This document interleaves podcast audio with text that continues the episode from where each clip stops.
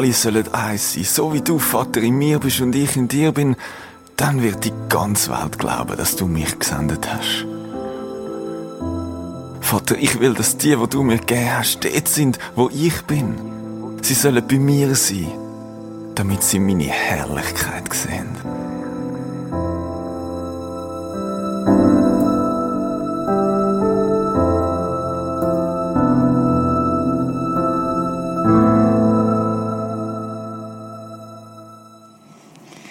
Es ist so weit, Jesus hat sein letztes Gebet gebetet im Johannes 17 und jetzt ist Karfreitag. Jetzt ist der Tag, der Moment gekommen, wo er gefangen genommen wird und als Kreuz genagelt wird.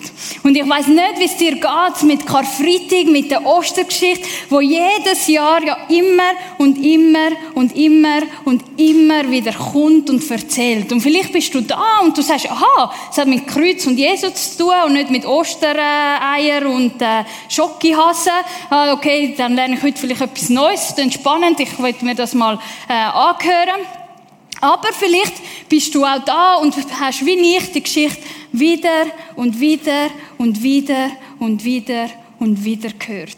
Und bei Geschichten, wo man wieder und wieder und wieder und wieder und wieder hört, passiert mit einem, dass man irgendwie der Gefahr ist, dass man innerlich ein bisschen dumpf wird gegenüber dieser Botschaft, dieser Aussage von dieser Geschichte. Warum? Weil man weiß ja sowieso, was passiert. Und so ist es mir gegangen, als ich 18 war. Ich habe die Geschichte immer wieder gehört und ich bin an einem Punkt in meinem Leben, wo ich gedacht habe, hey, ich muss wissen, ob das, die Geschichte mit dem Jesus und dem Gott und die Ostergeschichte, der Tod und die Auferstehung, ob das wirklich the real thing ist. Ob das wirklich das ist, für das es sich das Leben lohnt. Ist es das eine Ding, wo ich mein ganzes Jahr geben kann? Und ich weiß noch, wenn ich im Praise Camp bin vor x Jahren, ist ein, ist ein Camp in Basel, ein Neujahrscamp, wo über 6000 junge Christen zusammenkommen und Neujahr zusammen feiern. Und ich bin dort und ich habe zu Gott gebeten und ich habe gesagt, hey, du musst mir eine Seite von dir zeigen, die ich noch nicht kenne. Du musst mich packen, weil sonst habe ich mit dir abgeschlossen. Und mein Gebet, das ich heute Abend jetzt mit euch und für euch möchte beten, ist, dass ihr heute Abend auch so einen Moment dürft haben, wo ihr ganz neu gepackt werdet. Von dieser Ostergeschichte, von dem Jesus, von dem, was an diesem Wochenende wirklich geht. Ich möchte beten. Jesus, ich danke dir, dass wir zusammenkommen und ja, dass du uns sogar einen freien Tag gegeben hast im Kalender. Das ist ein extra Bonus, wo wir alle sehr dankbar sind. Ja, damit wir können uns Zeit nehmen und darüber nachdenken, was du gemacht hast an Ostern, an Karfreitag.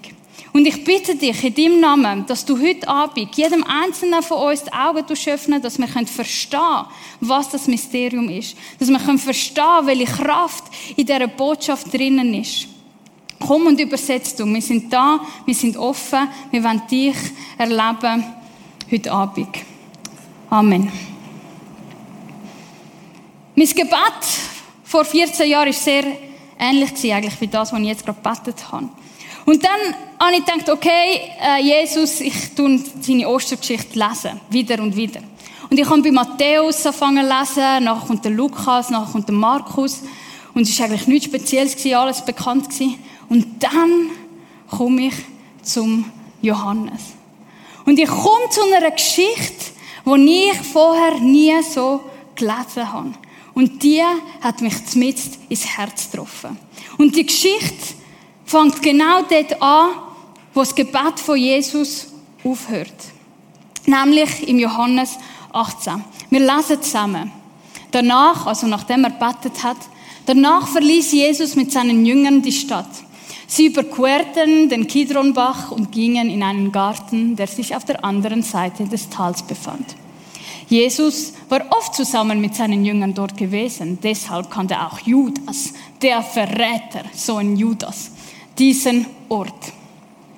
Jetzt kam er dorthin, begleitet von Soldaten der römischen Besatzungstruppe und von den Männern der Tempelwache, die ihm die führenden Priester und die Pharisäer zur Verfügung gestellt hatten.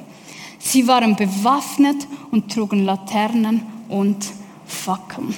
Stell mir das ein bisschen so vor, äh, bei Gladiator, weißt du, so bei dieser Schlussszene, wo ja die, die Truppen kommen mit diesen Rittern und diesen Fackeln und so und wie sie voll bewaffnet sind und Jesus gezielt suchen. Und dann lesen wir weiter. Dort steht, Jesus wusste genau, was ihm bevorstand. Er wusste genau, was ihm bevorstand und er ging ihnen bis vor den Eingang des Gartens entgegen und fragte sie, wen sucht ihr? Und ich habe das gelesen und ich dachte, was? Habe ich richtig gelesen? Jesus wusste, was, was genau, was ihm bevorstand. Das heißt, übersetzt, er hat gewusst, dass er an dem Abend von all seinen Freunden verlassen wird. Er hat gewusst, dass er an dem Abend zuerst vor einem hohen Priester kommt, dort einen richtigen Schlag ins Gesicht bekommt. Dann wird er weitergeschleppt zum Pilatus. Er hat gewusst, dass sie ihn werden schlagen, dass sie ihn werden bespucken.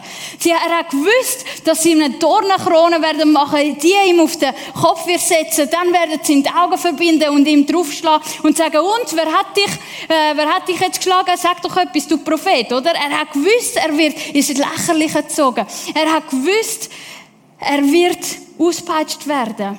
Er hat gewusst, dass ihm Nägel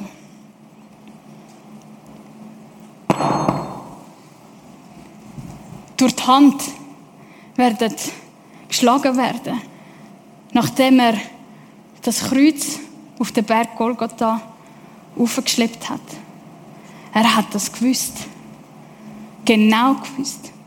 Und obwohl er das gewusst hat, läuft er ihnen entgegen. Und ich habe mir gesagt, Jesus, du spinnst. Du bist nicht ganz bache. Weil wenn ich an deiner Stelle wäre und ich genau wüsste, was wird passieren, dann würde ich sagen, run! Und dann würde ich rennen. Und zwar richtig rennen. Ich würde um mein Leben rennen. Aber Jesus ist anders. Er geht ihnen entgegen und fragt, wen suchen ihr? Crazy. Und sie sagen, Jesus von Nazareth, antworteten sie. Das heißt, sie haben ihn nicht erkannt. Dann haben sie gesagt, ah, Jesus, jetzt, renn! Corri, corri, corri, corri, corri! Mach schnell, jetzt, zweite Chance, du kannst dich noch retten! Renn! Und was macht Jesus? Verstehst nicht? Ich bin es, erklärte Jesus.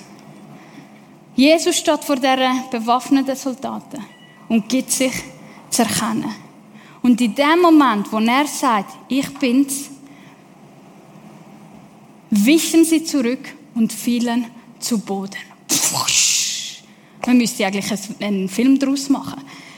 Sie wichen zurück und fielen zu Boden. Ein Wort von Jesus Sie dort, wo er sich erkennt gibt, als der, wo er ist, nämlich der Sohn Gottes. Lange schon, ein Wort von ihm lange schon. Und eine ganze äh, Truppe von Soldaten liegt flach am Boden. Außer Gefecht. Warum? Weil der redet, wo Autorität hat. Weil der redet, wo Himmel und Erde geschaffen hat. Weil der redet, wo alle Macht hat, im Himmel und auf Erde. Der redet, wo so mit dem Finger können schnippen und ganze Hängelscharen können kommen und ihn befreien weil er redet. Ein Wort von ihm langt. Und die sind außer Gefecht. Und dann habe ich das gelesen und gedacht, jetzt Jesus, du hast dich bewiesen, du bist kein Weichei, renn. Renn. Renn. Und was macht er schon wieder? Er fragt sie noch einmal. Ich habe gedacht, nein, er fragt sie noch einmal, wen suchen ihr? Und sie sagen nochmal, Jesus von Nazareth erwidert sie. Und dann sagt er, ich habe euch doch gesagt, dass ich es bin. Wenn ich der bin, den ihr sucht, dann lasst die anderen hier gehen. Und wo ich das gelesen habe, habe ich etwas realisiert. Ich habe realisiert, dass der Jesus nicht als Kreuz gezwungen worden ist, damit sich Gottes Zorn auf ihn ausleert und er ist einfach ein armes Würmli, das nichts dagegen machen kann. Und Nein. Was ich da verstanden habe, ist, dass der Herr Jesus sich aus ganz freiwilligen Stück gesagt hat, und ich gang den Weg. Und ich gang die Via Dolorosa. Ich mache den Schmerzensweg bis zum Schluss, bis zum Kreuz. Ich gang.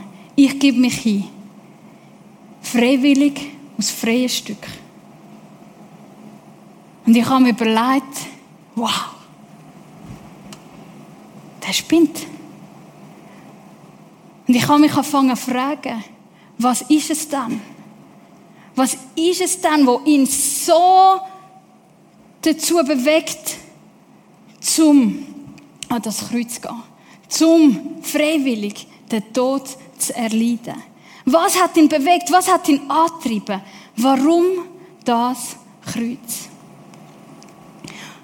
Und das werde ich heute Abend mit euch anschauen. Und wir werden drei Gründe zusammen herausfinden, warum Jesus so angetrieben war, zum an das Kreuz zu gehen, warum er das hat wählen aus freien Stück. Wir haben in den letzten zwei Wochen ja sein Gebet ähm, zusammen angeschaut im Johannes 17. Und in diesem Gebet, das sind seine letzten Worte, da kommt so sein Herz zum Vorschein. Und ich habe noch zwei Bibelvers mitgenommen, die ausdrücken, was ihm so wichtig ist. Das eine ist das. Ich bete darum, dass sie alle eins sind. Sie in uns, so wie du, Vater, in mir bist und ich in dir bin. Er betet für Einheit, für Gemeinschaft, für Beziehung. Oder in dem anderen Vers sagt er, Vater, ich will, dass die, die du mir gegeben hast, dort sind, wo ich bin. Sie sollen bei mir sein, damit sie meine Herrlichkeit sehen.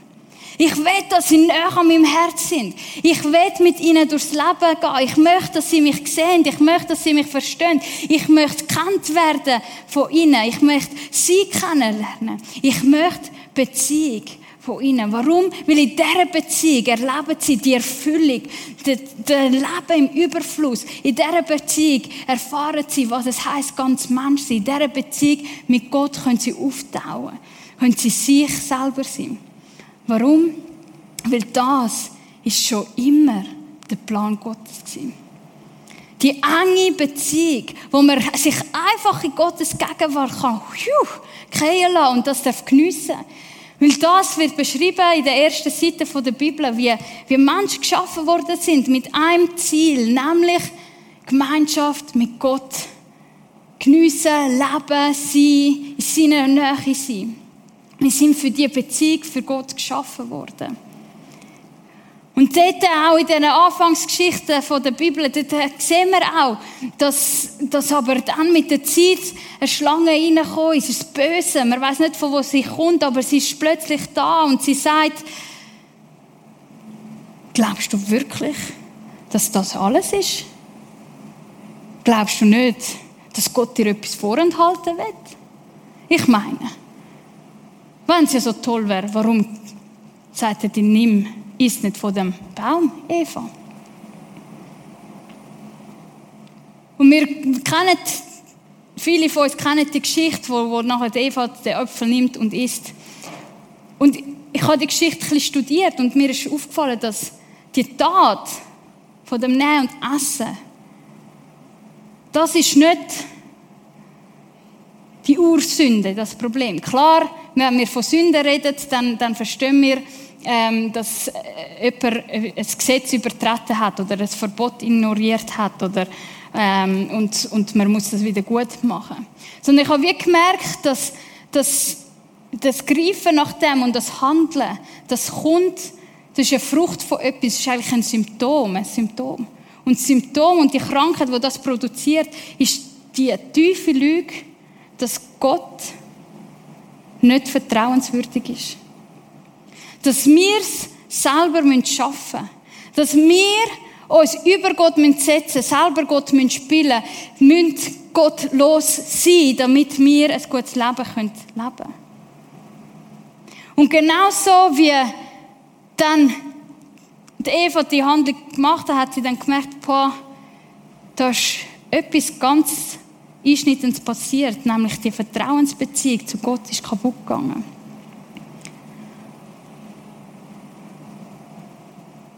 Und sie mussten aus dem Garten Eden rausgehen. Und, und wir verstehen im Westen oft, Sünde ist Gesetzübertreffung. Übertretung. Aber das biblische Wort für Sünde bedeutet Zielverfehlung. Wir schiessen am Ziel vorbei. Und das Ziel ist, eins mit Gott. Aber weil wir diesen Leuten glauben, heute noch, ich muss mein eigener Gott sein, ich muss selber für mein Recht schauen, ich muss selber für mich schauen, ich muss selber bestimmen, ich, ich will selber bestimmen, dies und jenes, tun wir das Ziel verfehlen. Und können so nicht mehr in Gemeinschaft mit Gott sein.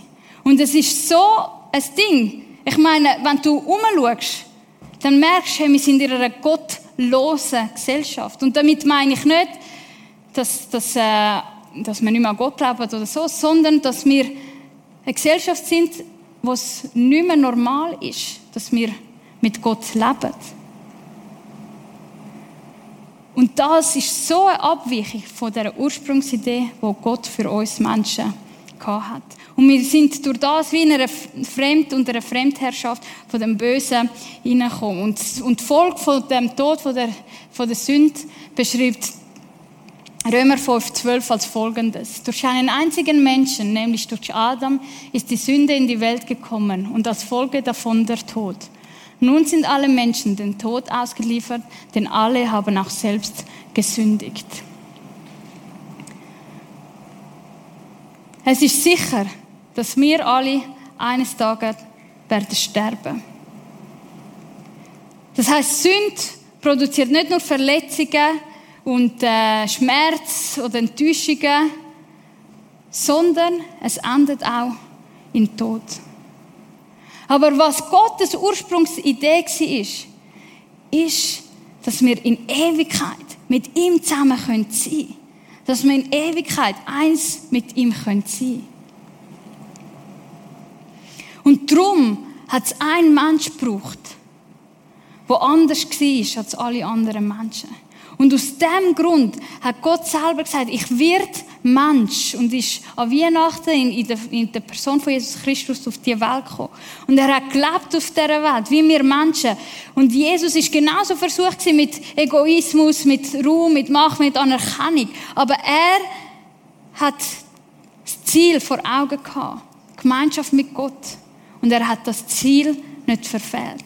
Er hat gelitten, er hat brüllt, er hat Schmerzen gehabt, aber gesagt, ich lasse das Ziel nicht los. Und Römer 5,19 erklärt folgendermaßen: Weil ein Mensch Gott ungehorsam war, wurden viele Menschen zu Sündern. Doch, weil ein anderer Mensch Gott gehorchte, werden viele Menschen in Gottes Augen gerechtfertigt. Und der Mensch, wo Gott gehorcht hat, das ist Jesus Was bedeutet das jetzt, gerechtfertigt werden vor Gott? Römer 6,23 sagt, dass wir alle Menschen Sünder vor Gott geworden sind. Dass es niemand gibt, der, gerecht ist von ihm. Warum? Wir wollen zwar so leben, wie es Gott gefällt, aber wir merken es immer wieder, wir versagen in dem drinnen. Und darum hat es jemanden braucht, der zahlt. Weil die Menschen haben nicht nur jetzt im 21. Jahrhundert so tickt, sondern sie haben auch schon viel, viel früher so funktioniert. Und darum haben im Alten Testament hat Gott sein Gesetz am Volk Israel gegeben und hat gesagt, weil er ja ihr alle an mir schuldig geworden sind und das wird Beziehung zu mir zerstört, muss es etwas geben, das die Schuld wegnimmt, damit wir wieder in einer Beziehung sein können. Und das ist ein Opferlamm gewesen, wo einmal im Jahr der Hohepriester gebracht hat und für das ganze Volk gebetet hat und um Vergebung für die Schuld vom Volk Israel gebetet hat. Und genau das ist das Bild, wo Jesus an dem Kreuz gemacht hat. Das Gesetz konnte uns nicht retten, weil unsere menschliche Natur im Widerstand. Deshalb sandte Gott seinen Sohn zu uns. Er kam in menschlicher Gestalt wie wir, aber ohne Sünde. Gott zerstörte die Herrschaft der Sünde über uns, indem er seinen Sohn stellvertretend für unsere Schuld verurteilte. Jesus ist freiwillig an das Kreuz gegangen. Er hat sich freiwillig diesen Soldaten in die Hand gegeben, weil er etwas gewusst hat. Er hat gewusst, ich bin das Opferlamm Gottes. Ich bin der, der ohne Sünde ist. Aber ich bin der, der die Schuld von mir und von dir auf sich nimmt. Für das zahlt, damit wir vor Gott gerechtfertigt worden sind. Darum kann jeder, der den Namen Jesus anruft, gerettet werden. Und durch seinen Tod, durch seine Wunden sind wir geheilt. Durch das, was wir an ihn glauben, wird der Tod besiegt und wir können ewig leben. Warum das Kreuz? Warum das Kreuz? Weil Jesus von dieser Liebe angetrieben war. Ich möchte Beziehung mit dir, Stefania, mit dir, Johnny, mit dir, Sarah, mit dir, Claudia, mit wer auch, was auch immer dein Name ist. Ich möchte Beziehung mit dir. Und das ist mir so viel wert, dass ich bereit bin, zum stellvertretend für deine Schuld sterben. Und das, was mich fasziniert, ist, dass an diesem Kreuz noch viel mehr passiert ist. Wir sehen, dass die Welt in Scherben liegt, wenn wir in den News von Krieg lesen, von Pandemien, von all dem. Und wir sehen das Böse, wo um uns herum ist. Aber an diesem Kreuz ist etwas Entscheidendes passiert. Kolosser 2,15 sagt, auf diese Weise hat Gott die Herrscher und die Mächte dieser Welt entwaffnet. Er hat sie öffentlich bloßgestellt, indem er durch Christus am Kreuz über sie triumphiert hat. Gott hat Nase voll von dem Bösen, von dem Schlechten, von dem Schmerzhaften, wo uns unterdrückt. Und er hat gesagt, ich setze das Zeichen. Mit dem Kreuz, mit meinem Tod und dann am Sonntag mit meiner Auferstehung entwaffne ich alle bösen Mächte, die wir sehen, die wir nicht sehen. Ich triumphiere über sie. Und wir lesen, wie sich eines Tages alle Knie, alle vor ihm, vor Jesus werden bügen und ihn werden bekennen als der Herr Jesus. Jetzt sagst du vielleicht, ja, aber wenn ich äh, umeinander schaue, dann gibt es ja immer noch Schmerz und es gibt immer noch äh, Leiden und es gibt ja immer noch das Böse, wo irgendwie um ist. Wie äh, ist das jetzt nicht effektiv gewesen? Was ist dann los? Und ich möchte das ein bisschen näher erklären mit einer Geschichte aus dem Zweiten Weltkrieg. Für die, die gerne Geschichte haben, die werden sicher wissen, dass am 6. Juni 1944 ähm, ist der X-Day oder der D-Day.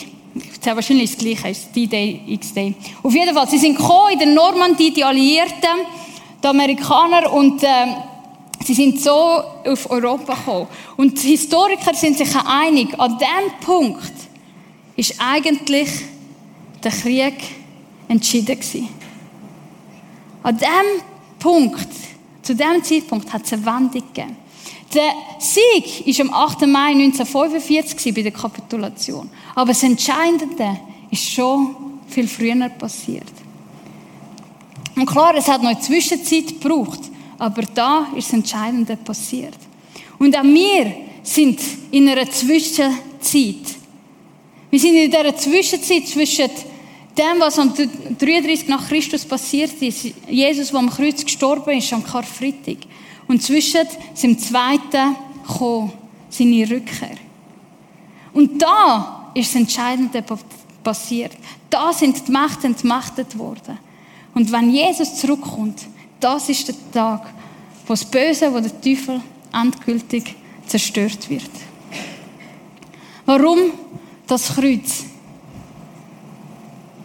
Damit Beziehung zwischen Gott und uns Menschen wiederhergestellt werden kann. Weil er stellvertretend für deine und meine Schuld gestorben ist. Und drittens, weil er an dem Kreuz alle Macht, alle böse Macht entwaffnet hat. Er ist der Sieger. Und genau wie das Kreuz da ausgestreckt ist, genauso sind seine Arme ausgestreckt. Und er sagt, ich bin da, ich bin offen für dich. Ich empfange dich. Weil all das, was mich zu dem getrieben hat, ist meine Liebe zu dir. Du kannst kommen. Dir ist vergeben. Ein Neuanfang ist möglich in mir. Und viele von uns haben so einen Neuanfang erlebt. Ich habe so einen Neuanfang erlebt. Und es belebt mich immer wieder. Weil Jesus wirklich verändert. Weil Jesus wirklich die Antwort ist. Weil Jesus wirklich erlöst. Erlöst von Minderwertigkeitsgefühl. Erlöst von Sucht. Erlöst von Schmerz. Erlöst von Bitterkeit. Und er ersetzt das Schmerzvolle mit seiner Liebe, mit seiner Geduld, mit seiner Barmherzigkeit. Er hat alles gewusst. Er hat alles gewusst, was mit ihm wird passieren. Und er hat sich freiwillig hergegeben. Und es berührt mich. Es berührt mich, wenn ich über das nachdenke. Weil es ist unverdient. Und meine einzige Antwort, die ich darauf kann haben, ist, Jesus, ich kehre um. Ich kehre um zurück zu dir. Zurück an dem Kreuz. Wo ich weiß, ich muss nicht selber. Wo ich weiß, ich mache immer noch Fehler, aber ich bin gerechtfertigt vor Gott. Und darum führen wir Karfreitag. Immer und immer und immer und immer wieder. Und auch in 15, 30 Jahren, wenn ich mit 80 bin, oh, dann würde ich brüllend vor Gott sein, wenn ich über Karfreitag nachdenke, weil ich ein grösseres Verständnis wird haben von seiner Liebe, von seiner Güte, von dem, was er gemacht hat, von dem, wie er mich beschenkt. Und ich möchte dich heute Abend einladen, um zu Jesus zu kommen. Und wir werden zusammen mit der Worship-Band das Lied singen, kehren um zu dir. Fühl dich frei, um während dem Lied zu Gott zu reden, ganz persönlich. Du kannst ihm sagen, was bei dir abgeht. Du kannst ihm danken, kannst, kannst auch ihm sagen, ich kehre um. Du bist frei zum Aufstehen, du darfst ja ganz ruhig rocken bleiben und einfach ähm, das Lied dir zusingen lassen. Aber ich für mich weiß, heute Abend kehre ich um zu dem Jesus, der mich endlos liebt.